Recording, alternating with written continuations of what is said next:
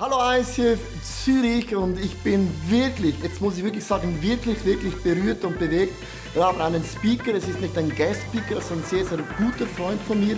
Er wird an drei Sonntagen euch über die Bibel Dinge erklären und ich habe mit ihm schon vor neun Monaten diese Serie durchgedacht, durchgeplant, weil er ist für mich ein Mann, der Theologie, der Tiefgang, Humor, äh, auf eine solche Art und Weise bringen kann, dass sogar ein Kind versteht. Das heißt, dass es sogar ich verstehe. Sein Name ist Manuel Schmid aus dem ICF Basel und Manuel ist ein richtiger Schweizer. Aber man sieht sie nicht so richtig an, weil er denkt groß und er kann die Bibel auslegen in einer ganz, ganz großartigen Art und Weise. Manuel, es berührt mich, dass du drei Sonntage dir Zeit nimmst und uns ein Thema von Gott ganz, ganz simpel, tiefgehend zu klären. Und die Bühne gehört dir und lasst uns auch Manuel Schmidt bei dem Standing Ovation. Das ist die Art und Weise, wie wir Guest Speakers begrüßen und auch Freunde begrüßen. Und es ist immer mit dem Aufstehen ein Zeichen, ich werde das Wort von Gott durch Manuel empfangen und ich werde verändert nach Hause gehen. Also darum, lasst uns aufstehen und Manuel Schmidt begrüßen mit einem tobenden Applaus.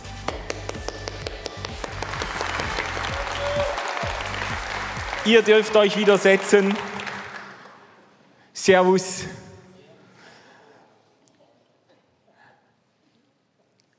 Ich, ähm, ich vergesse den Abend nicht so schnell, ein Abend vor einigen Jahren schon, an dem ich zwei bewegende, aber sehr verschiedene SMS bekommen habe. Äh, Halleluja, unser Sohn ist geboren worden. Das war etwa der Text äh, der ersten Nachricht, die ich gekriegt habe. Und äh, die kam von einem jungen Ehepaar aus unserer Kirche, die ich gut äh, kannte und von denen ich wusste, dass sie seit Jahren sich äh, Kinder gewünscht haben. Und die Ärzte haben alle Aussichten auf eine Familie eigentlich zerschlagen und haben ihnen klargemacht, dass, medizinisch, äh, äh, dass es medizinisch für sie unmöglich sein wird, Kinder zu kriegen. Und sie haben sich damit schon abgefunden und waren schon in einem Kurs für Pflegeeltern, weil sie sich gesagt haben, ja, wenn wir keine leiblichen Kinder äh, bekommen können, dann wollen wir einem Pflegekind ein Zuhause geben. Und sie mussten diesen Kurs Kurs am dritten Abend abbrechen, weil die Frau schwanger wurde.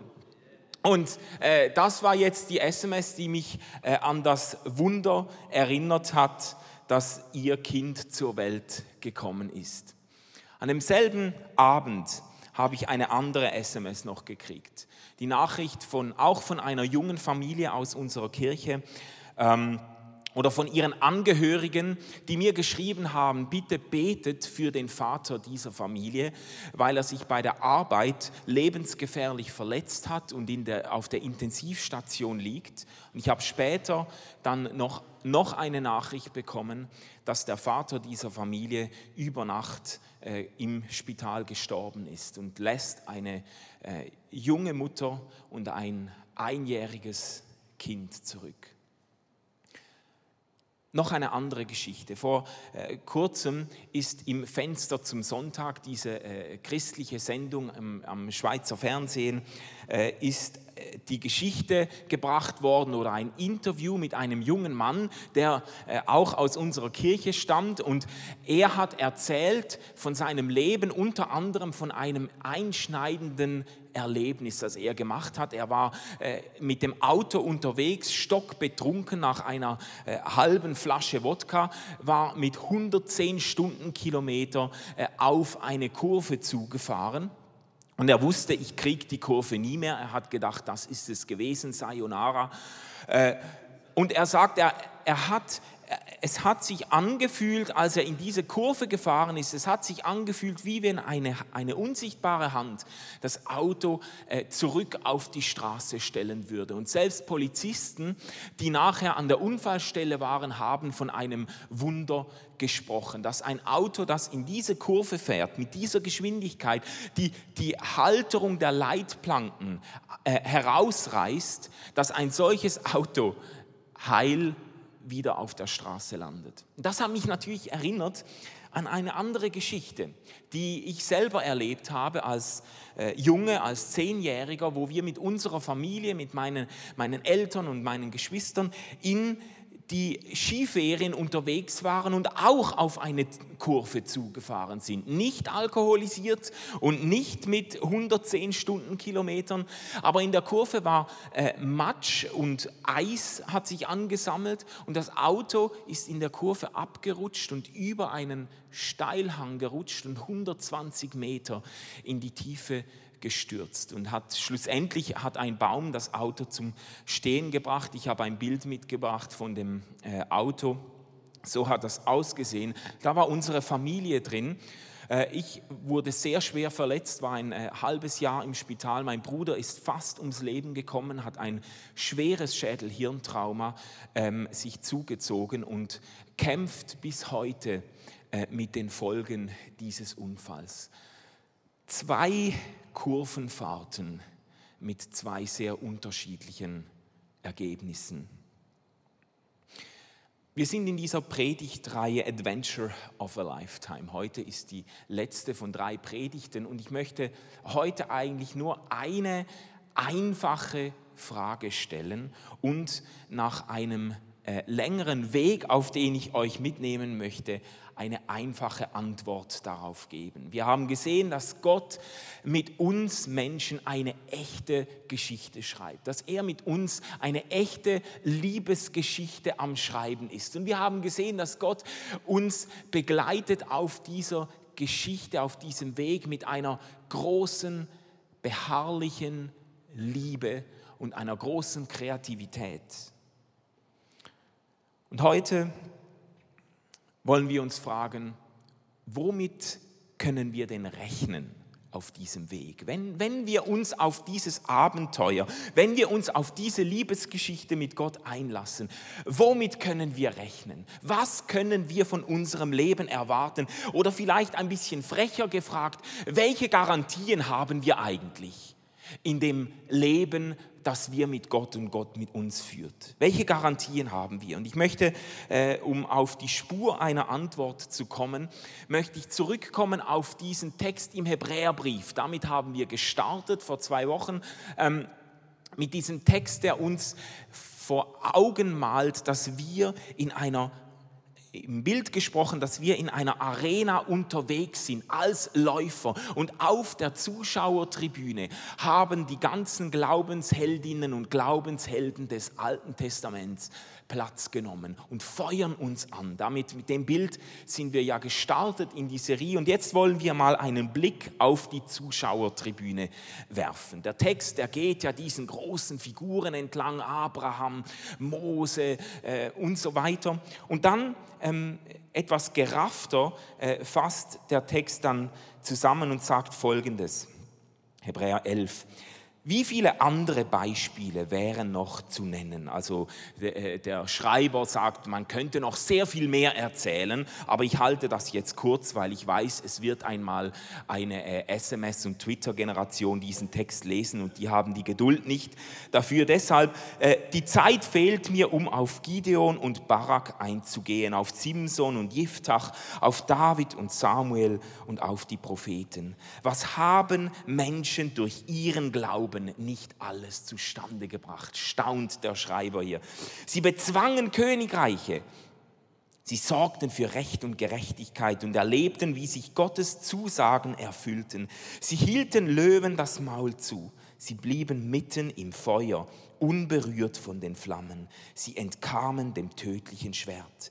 Als sie schwach waren, gab Gott ihnen neue Kraft. Weil sie sich auf Gott verließen, vollbrachten sie wahre Heldentaten und schlugen die feindlichen Heere in die Flucht. Und einige Frauen erlebten, wie ihre verstorbenen Angehörigen von Gott auferweckt wurden. Das ist jetzt doch mal eine Liste, oder?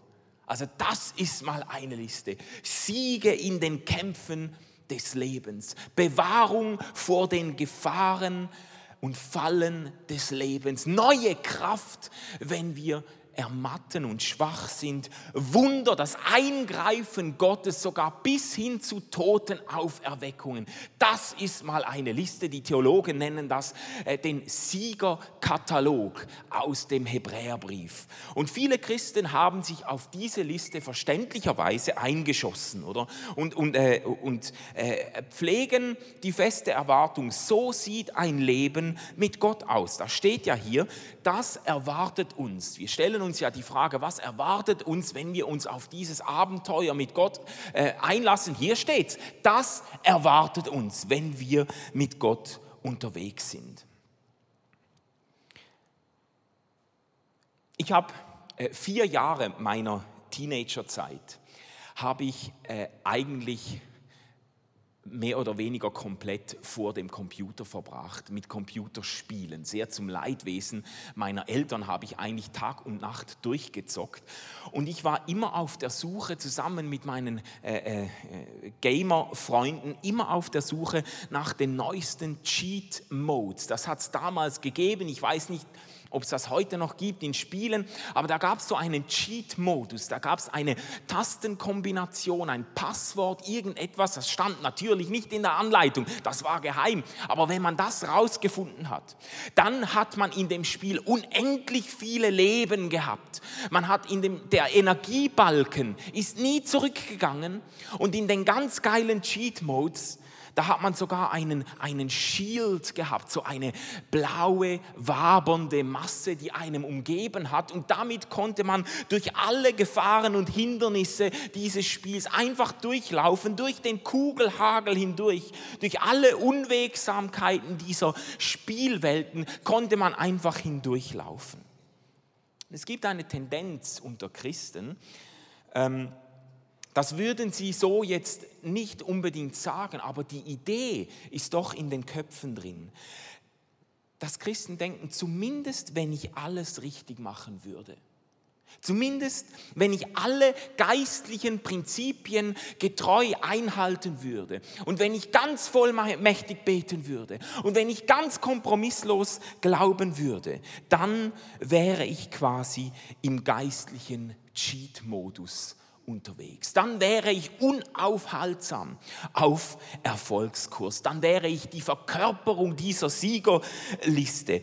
Alles in meinem Leben wird dann aufgehen. Jede Tür geht auf, an die ich klopfe. Jedes Hindernis weicht zur Seite. Nichts kann mir etwas anhaben. Und es gibt, es gibt auch ähm, Gemeindekulturen oder Kirchen, die diese Erwartung an den Glauben pflegen. Und das sind oft Orte, wo man über Nöte und Leiden im Leben, über Kämpfe, über Misserfolge nur in der Vergangenheitsform spricht. Kennst du das so unter Christen? Äh, so man, man spricht, ich, also früher, da hatte ich ein Problem. Ja? Da, da hatte ich, und je weiter zurück es ist, desto besser. Früher hatte ich ein Problem. Dann hat sich das in Wohlgefallen aufgelöst und jetzt habe ich ein Zeugnis. Zeugnisse. Zeugnisse sind immer willkommen. Also wir hatten mal eine Ehekrise. Du, da waren wir so nah. Also so nah dran, du. Und dann, und dann hat Gott eingegriffen und alles ist wieder gut geworden, gell, Schatzi? Und jetzt habe ich ein Zeugnis. Also früher, du, da hatte ich finanzielle Krisen in meinem Geschäft, ist alles bach abgegangen. Und dann habe ich diese geistlichen Knöpflein gedrückt und diese frommen Heblein gezogen. Und dann äh, ist das Geld nur so vom Himmel herunter geregnet. Äh, früher, da war ich krank. Ah, da war ich sehr krank. Und dann haben wir gebetet, du wie die Weltmeister. Und dann ist alles wieder gut geworden. Und jetzt haben wir ein Zeugnis. Und es passieren ja solche Dinge. Und man soll ja auch davon reden. Zeugnisse sind immer willkommen. Nur schwierig wird es für die, bei denen sich die Probleme nicht in Wohlgefallen auflösen. Schwierig wird es für die, die am Leben zerbrechen. Für die, die ihre Ehe eben nicht mehr retten können. Für die, die das Geschäft finanziell eben nicht mehr rumkriegen und nicht mehr zum Erfolg führen. Die, die krank bleiben und langsam sterben. Für die wird es schwierig. Die fühlen sich dann schnell einmal fehl am Platz, weil ihr Leben irgendwie quer steht zu den Glaubenserwartungen, die unter den Christen kultiviert werden. Und die fragen sich dann, ja, was, was habe ich eigentlich falsch gemacht? Was, was habe ich eigentlich falsch gemacht, dass ich nicht auf dieser Erfolgswelle reite, dass ich nicht in diesem Glücksrausch mich befinde? Und ich stelle euch jetzt ein paar Leute vor, die sich diese Fragen auch hätten stellen können, weil der Text ist noch nicht fertig. Die Liste im Hebräerbrief ist noch nicht zu Ende. Es geht weiter. Der Schreiber sagt hier, andere die auch Gott vertrauten, wurden gequält und zu Tode gefoltert. Sie verzichteten lieber auf ihre Freiheit, als ihren Glauben zu verraten. Die Hoffnung auf ihre Auferstehung gab ihnen Kraft. Wieder andere wurden verhöhnt und misshandelt, weil sie an Gott festhielten. Man legte sie in Ketten und warf sie ins Gefängnis. Sie wurden gesteinigt, mit der Säge qualvoll getötet oder mit dem Schwert hingerichtet. Das ist jetzt nicht mehr ganz so ermutigend, das klingt, ähm, das klingt eher so nach einem Horrorfilm ab 18 Jahren. Gell? Äh, heimatlos, nur mit einem Schafpelz oder Ziegenfell bekleidet, zogen sie umher, hungrig, verfolgt und misshandelt. Sie irrten in Wüsten und im Gebirge umher und mussten sich in einsamen Tälern und Höhlen verstecken. Die Welt war es nicht wert, sie in ihrer Mitte zu haben. Warum? Warum, um Gottes Willen, funktioniert es bei denen nicht? Was haben die falsch gemacht? Was haben die falsch gemacht? Der Text sagt ganz eindeutig, die haben nichts falsch gemacht. In Zusammenfassung von beiden Listen, die uns hier präsentiert werden, sagt der Schreiber des Hebräerbriefs, sie alle haben Gott vertraut. Deshalb hat er sie als Vorbilder für uns hingestellt. Sie alle sind den Weg mit Gott gegangen. Es wird sogar in dem Text, die beiden Listen, wenn man das ein bisschen studiert, dann sieht man, dass die sogar an einigen Stellen parallel formuliert sind. Dass es heißt, die einen, die hat Gott im Glauben von den Toten auferweckt, die anderen, die haben im Glauben den Tod gefunden. Die einen, die sind dem tödlichen Schwert entronnen im Glauben und die anderen, die sind im selben Glauben durch das Schwert hingerichtet worden im selben Glauben, jetzt äh, so verschiedene Schicksale, jetzt sagst du, ja, aber das ist doch einfach nicht fair. Da stimmt doch irgendetwas nicht. Und das ist jetzt die Einsicht, wenn, wenn ich nur dafür von Basel hierher gekommen bin, dann hat sich der Weg schon gelohnt. Mit dieser Welt stimmt etwas nicht. Ja, da, da wärt ihr nicht drauf gekommen, deshalb, äh, deshalb mit dieser Welt stimmt etwas nicht. Mit dieser Welt ist etwas ganz fundamental nicht in Ordnung. Deshalb sagt auch unser Text nachher, die Welt war es nicht wert, sie, diese leidenden äh, Glaubenshelden und Glaubensheldinnen, sie in ihrer Mitte zu haben. Die Welt hat diese Leute nicht behandelt, wie sie es verdient hätten. Die Welt hat ihnen nicht gegeben, was sie hätten bekommen sollen. Und das kommt vor. Wir leben, Theologen sagen, wir leben in einer gefallenen Welt. Wir leben in einer Schöpfung, die aus dem Lot geraten ist. Wir leben in einer Welt, die eben nicht in Ordnung ist, die eben nicht fair ist. Den besten Menschen kann das Schlimmste zustoßen. Das bedeutet jetzt nicht, dass du natürlich auch mit eigenen Fehlern und Dummheiten sehr viel Leid und Unheil auf dein Leben bringen kannst. Du kannst es gerne ausprobieren, das funktioniert, oder? Äh, äh, nur auch wenn du, verstehst du, auch wenn du alles richtig machst, auch wenn du alles richtig machst, kann dich das Leben noch von der Seite erwischen.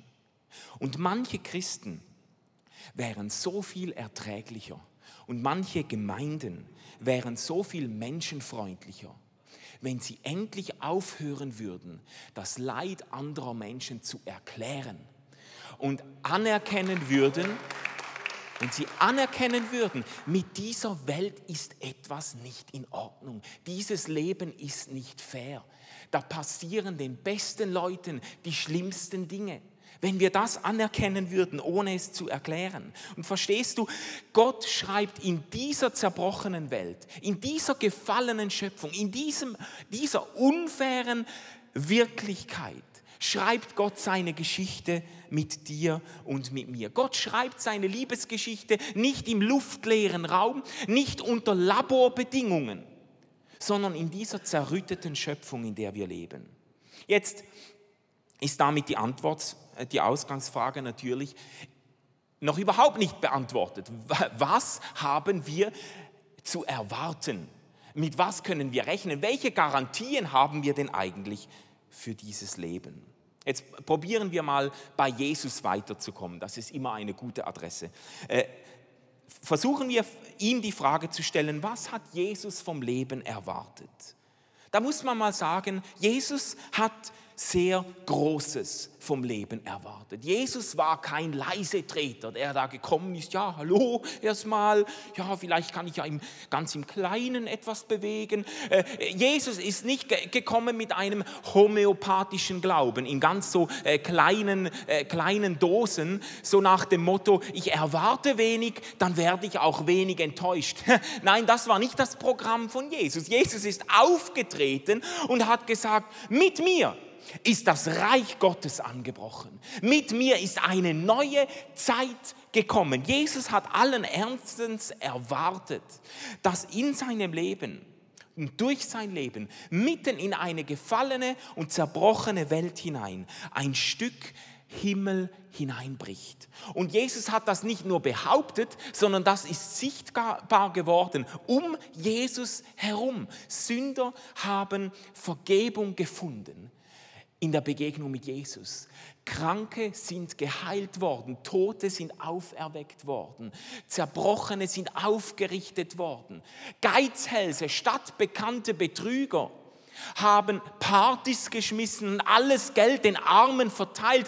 Um Jesus herum ist ein Stück Himmel Wirklichkeit geworden. Und Jesus pflanzt diese Erwartung unmissverständlich in seine Nachfolgerinnen und Nachfolger hinein. Er sagt ihnen sogar, ihr werdet noch Größeres erleben, als ich erlebt habe, als ich getan habe. Ihr werdet noch Größeres tun. Und er gibt ihnen ein Gebet mit auf den Weg. Betet, Vater unser, und dann später, dein Reich komme, dein Wille geschehe wie im Himmel, so auf Erden.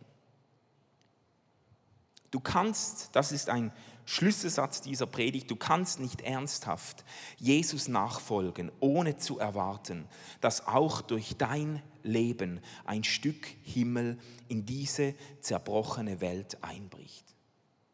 Du, du, kannst nicht ernsthaft, wenn du diesem Jesus nachfolgst, wenn du in die Fußstapfen dieses Jesus trittst, dann hast du allen Grund zu erwarten, dass in deinem Leben und durch dein Leben ein Stück Himmel Wirklichkeit wird. Versteht ihr? Das, das haben die, liest die Apostelgeschichte, das haben die Nachfolgerinnen und Nachfolger von Jesus von Anfang an erlebt, dass um sie herum ein Stück Himmel Realität wird. Jesus hat die Kirche, die Gemeinde berufen als eine revolutionäre Bewegung, die, die berufen ist herauszufinden, wie viel Himmel auf dieser Erde Platz hat.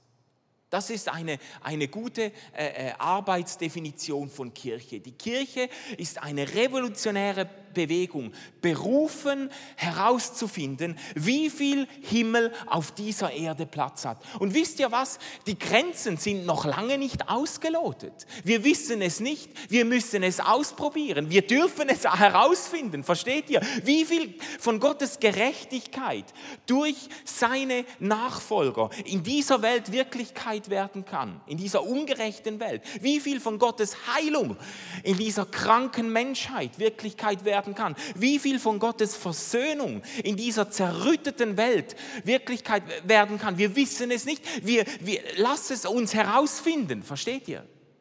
Das ist, das ist die Berufung der Kirche.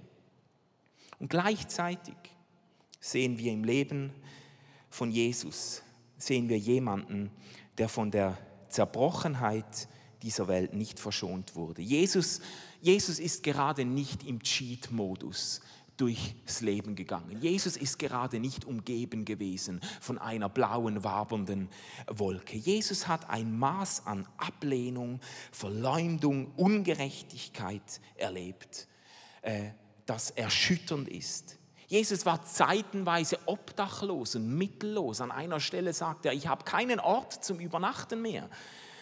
Jesus ist mit 33 gestorben. Ich bin schon äh, mehrere Jahre älter, als Jesus je geworden ist. Und er ist einen grausamen, einsamen, erbärmlichen Tod gestorben. Jesus macht seinen Nachfolgern keine Illusionen. Er sagt ihnen, auch euch wird das Leben nicht verschonen. Er sagt an einer Stelle sogar, wenn die Welt den Meister so schlecht behandelt, wie viel schlechter wird sie die Jünger behandeln? Und die Jünger haben das auch erlebt, versteht ihr? Die haben das auch erlebt. Elf von zwölf Jüngern sind einen gewaltsamen Tod gestorben. Etwa die Hälfte der Jünger von Jesus wurde gekreuzigt und das ist diese Hälfte, die es noch gut erwischt hat. Du kannst nicht ernsthaft Jesus nachfolgen, ohne damit zu rechnen, dass auch dein Leben etwas von der Zerbrochenheit dieser Welt abbekommt. Und das ist jetzt noch nett formuliert. Du kannst, du kannst nicht ernsthaft einem verleumdeten, geschundenen, Obdachlosen nachfolgen und erwarten, dass das Leben in den Fußstapfen dieses geschundenen Obdachlosen dich reich, schön und beliebt macht und dir jederzeit die passende Parklücke beschert. Aber dann sind wir wieder gleich weit. Es ist immer noch nicht klar, ja, was, was sind denn die Garantien, die wir haben für dieses Leben mit diesem Gott? Lass uns einen letzten Anlauf holen. Ich habe versucht deutlich zu machen, die letzten äh, zwei Wochen, dass Gott eine Liebesgeschichte mit uns schreibt. Was verspricht man sich da? Was verspricht man sich in einer Liebesbeziehung? Was verspricht der Bräutigam seiner Braut? Was, was habe ich vor 18 Jahren meiner Frau versprochen. Schatz, mit mir machst du einen guten Deal. Schatz, ich, ich werde dir ein Haus am See kaufen. Oder ich komme ja von Basel, also besser ein Haus am Rhein. Ich werde dir ein Haus am Rhein kaufen und einen Audi TT, mit dem du shoppen fahren kannst. Und ich werde dir so viel Wellnessurlaub bezahlen, wie du willst, damit du immer schön knackig und knusprig bleibst meine, in keiner, versteht ihr, in keiner gesunden Ehe verspricht man sich sowas. Weil es geht bei der Liebe, geht es nicht um etwas, was der andere mir gibt. Es geht bei der Liebe nicht um etwas, was der andere für mich abwirft, sondern es geht bei der Liebe um jemanden. Es geht, geht um die Person selber. Und das ist es natürlich, was ich meiner Frau vor 18 Jahren versprochen habe. Ich habe mich selbst versprochen, versteht ihr? Ich habe gesagt, Schatz, ich stehe zu dir durch alle Zeiten hindurch. Ich stehe zu dir dann, wenn es mir leicht fällt, wenn nichts mir leichter fällt, als dich zu lieben. Und ich stehe dann zu dir, wenn es mich alles kostet. Und dann sagt man, dann sagt man das extra noch, in guten Zeiten und in schlechten Zeiten, in Krankheit und Gesundheit, in Reichtum und Armut, bis der Tod uns scheidet. Das verspricht man in einer Liebesbeziehung. Die Liebesgeschichte die Gott mit uns schreibt, ist eine Geschichte, in der es nicht um etwas geht zutiefst, sondern um jemanden. Was hat, was hat Jesus seinen Jüngern versprochen in der letzten Begegnung, in der Jesus vor den Jüngern steht und sie hinausschickt in diese Welt, ins Ungewisse? Und eigentlich ziemlich deutlich gemacht hat, dass die, seine Jünger keine Garantien haben, was ihnen passieren wird oder nicht passieren wird. Aber Jesus gibt ihnen eine unverbrüchliche Zusage. Er sagt, ihr dürft sicher sein, ich bin immer bei euch, bis das Ende dieser Welt gekommen ist. Versteht ihr? Der christliche Glaube dreht sich nicht um etwas, was du vom Glauben hast. Der christliche Glaube dreht sich nicht um etwas, was der Glaube für dich abwirft, was dir in diesem Leben garantiert wäre. Gesundheit und Erfolg und Reichtum und Glück und Beliebtheit und Bewahrung. Freu dich und danke Gott, wenn dir das gegönnt ist. Aber das ist nicht das tiefste Versprechen des Glaubens. Das ist nicht der Inhalt des Glaubens. Der Glaube dreht sich nicht um etwas, der Glaube dreht sich um jemanden um die Begegnung mit einer Person. Versteht ihr? Das ist auch, was wir als Kirche zu bieten haben. Wenn jemand fragt, ja, was habt ihr denn zu bieten? Die Begegnung mit einer Person.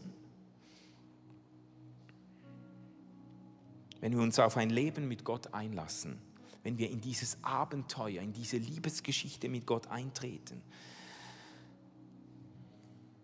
dann sind wir Teil einer Geschichte ohne Garantien aber mit einer festen Zusage, dass Gott uns nicht von der Seite weichen wird, dass Jesus uns nicht verlassen wird bis ans Ende der Welt. Und damit entlässt uns die Bibel ja auch. Die letzten zwei Kapitel der Bibel zeichnen ein Bild vom Himmel.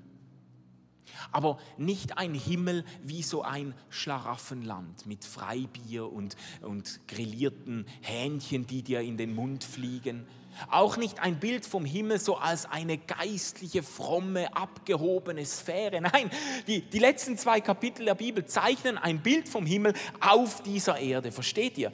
Gott wird diese Erde neu gestalten. Und was den Himmel ausmacht, ist die Gegenwart Gottes unter uns. Du brauchst diesen Planeten nicht zu verlassen. Der Himmel, das ist das Bild, was uns am Schluss gegeben wird.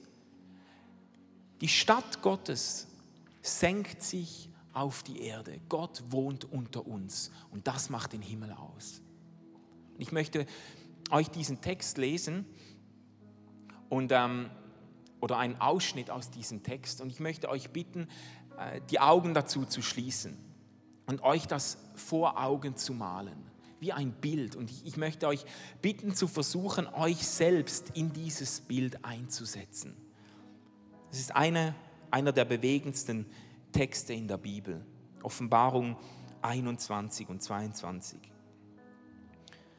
Johannes schreibt hier, danach sah ich einen neuen Himmel und eine neue Erde. Der frühere Himmel und die frühere Erde waren vergangen.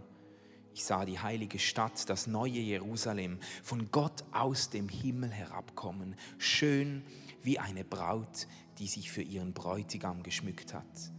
Und vom Thron her hörte ich eine mächtige Stimme rufen, seht, die Wohnung Gottes ist jetzt bei den Menschen. Gott wird in ihrer Mitte wohnen. Sie werden sein Volk sein, ein Volk aus vielen Völkern. Und er selbst, ihr Gott, wird immer bei ihnen sein. Er wird alle ihre Tränen abwischen.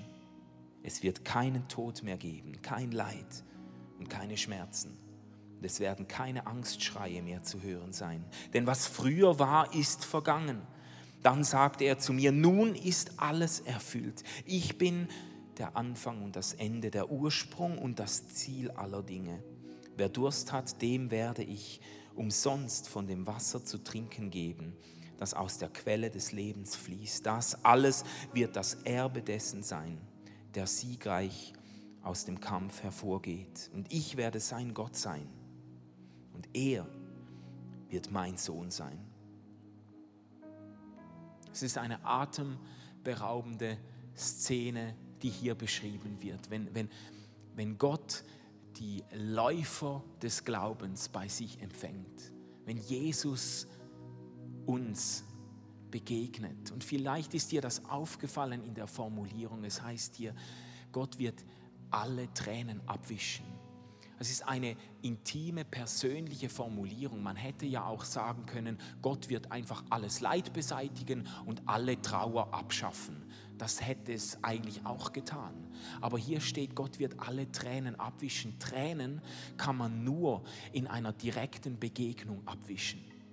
Und damit haben wir eine Klammer, die sich um die ganze Bibel legt. In den ersten zwei Kapiteln steht Gott vor dem Menschen, vor diesem Staubgebilde und er bläst ihm Auge in Auge das Leben ein und schreibt mit ihm eine Geschichte. Auge in Auge, auf Augenhöhe. Und am Ende, auf den letzten zwei Kapiteln der Bibel, steht Gott wieder auf Augenhöhe vor dem Menschen und er wischt ihm die Tränen ab. Und er startet mit dem Menschen ein neues Abenteuer. Gott lebt und wohnt mitten unter den Menschen. Das ist Himmel. Jesus, ich, ich danke dir, dass du mit uns ein atemberaubendes Abenteuer schreibst. Und danke, dass du uns nicht ohne Zusage in diese Welt schickst und dass wir in dieser zerbrochenen und ungerechten, gefallenen Welt leben können mit der absoluten Garantie, dass du uns nicht von der Seite weichen wirst.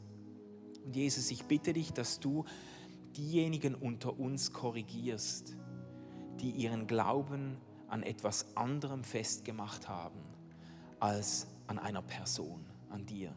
Dass du uns korrigierst, wenn, wenn wir das Gefühl bekommen haben, der Glaube würde sich um etwas drehen, was Gott für mich abwirft.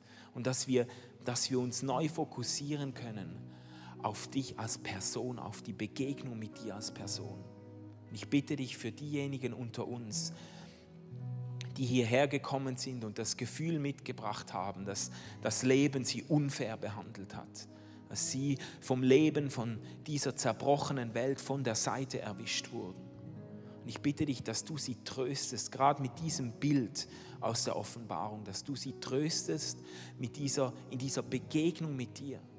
Und dass du ihnen dieses Bild vor Augen malst, wie du sie in die Arme schließt und wie du ihnen auf Augenhöhe die Tränen abwischst und sie in die Arme schließt.